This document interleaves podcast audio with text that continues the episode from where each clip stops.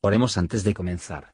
Señor, por favor, déjanos entender tu palabra y ponerla en nuestros corazones. Que moldee nuestras vidas para ser más como tu Hijo. En el nombre de Jesús preguntamos. Amén. Capítulo 6 Jehová respondió a Moisés, Ahora verás lo que yo haré a Faraón, porque con mano fuerte los ha de dejar ir, y con mano fuerte los ha de echar de su tierra. Habló todavía Dios a Moisés y díjole, Yo soy Jehová. Y aparecía Abraham, a Isaac y a Jacob, bajo el nombre de Dios omnipotente, mas en mi nombre Jehová no me notifiqué a ellos. Y también establecí mi pacto con ellos de darles la tierra de Canaán, la tierra en que fueron extranjeros y en la cual peregrinaron. Y asimismo yo he oído el gemido de los hijos de Israel, a quienes hacen servir los egipcios, y heme acordado de mi pacto.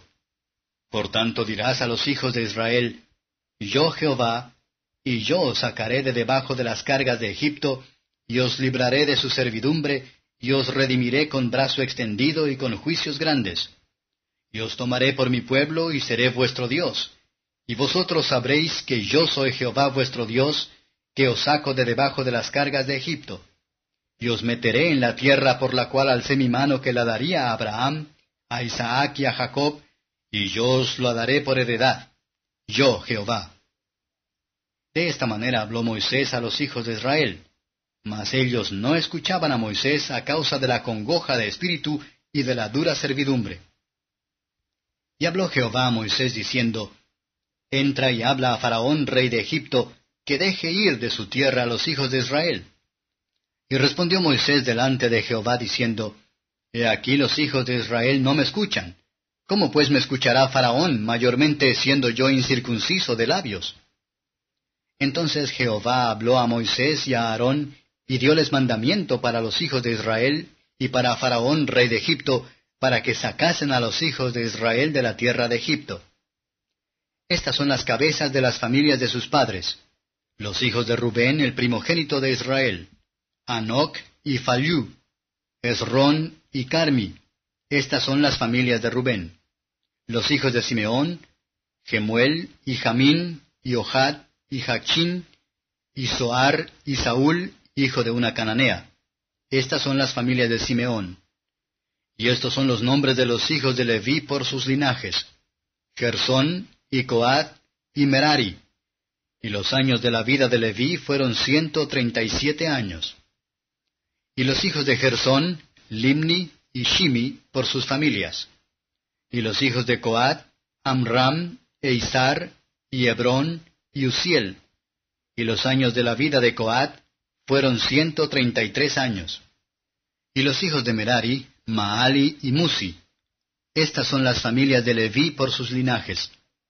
Y Amram tomó por mujer a Jochebed, su tía, la cual le parió a Aarón y a Moisés. Y los años de la vida de Amram fueron ciento treinta y siete años. Y los hijos de Isar, Cora, y Nefeg, y Sitri. Y los hijos de Uziel, Misael, y Elzafán, y Sitri. Y tomóse Aarón por mujer a Elizabeth, hija de Aminadab, hermana de Naasón, la cual le parió a Nadab, y a Abiú, y a Eleazar y a Itamar. Y los hijos de Cora, Asir y Elcana y Abiasab. Estas son las familias de los coritas.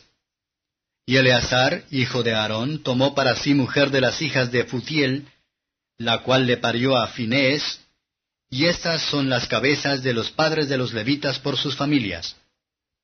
Este es aquel Aarón y aquel Moisés a los cuales Jehová dijo, Sacad a los hijos de Israel de la tierra de Egipto por sus escuadrones.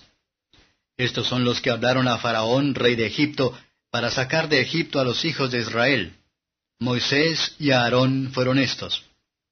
Cuando Jehová habló a Moisés en la tierra de Egipto, entonces Jehová habló a Moisés diciendo, Yo soy Jehová, di a Faraón, rey de Egipto, todas las cosas que yo te digo a ti. Y Moisés respondió delante de Jehová, He aquí, yo soy incircunciso de labios. ¿Cómo pues me ha de oír Faraón? Comentario de Mateo Henry Éxodo capítulo 6. Versos 1 a 9.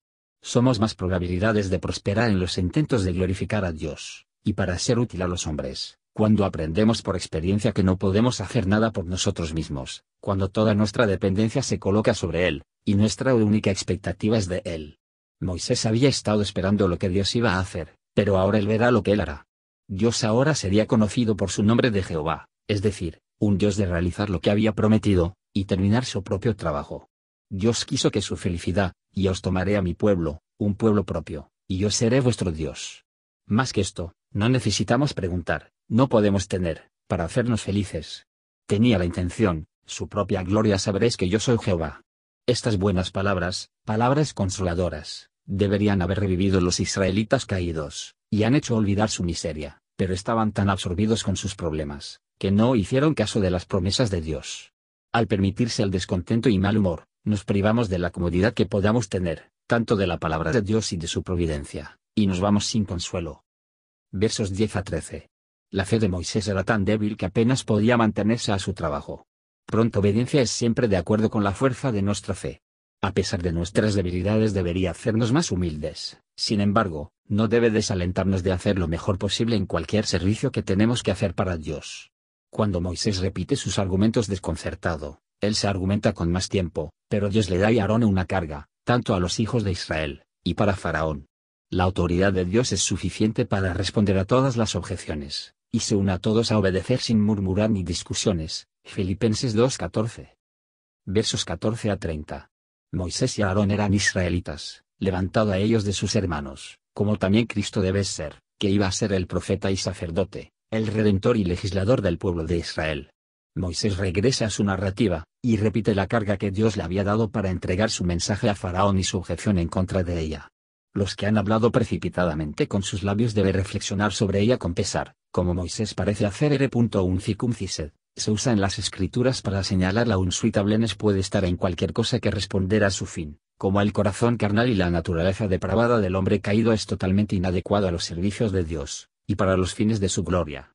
Es rentable para colocar ninguna confianza en nosotros mismos, todo lo que nuestra competencia debe ser en el Señor. Nunca podemos confiar en nosotros mismos muy poco, o nuestro Dios demasiado. No puedo hacer nada por mí mismo, dice el apóstol, pero no puedo hacer todas las cosas a través de Cristo que me fortalece. Gracias por escuchar y si te gustó esto, suscríbete y considera darle me gusta a mi página de Facebook y únete a mi grupo Jesús Answers Prayer.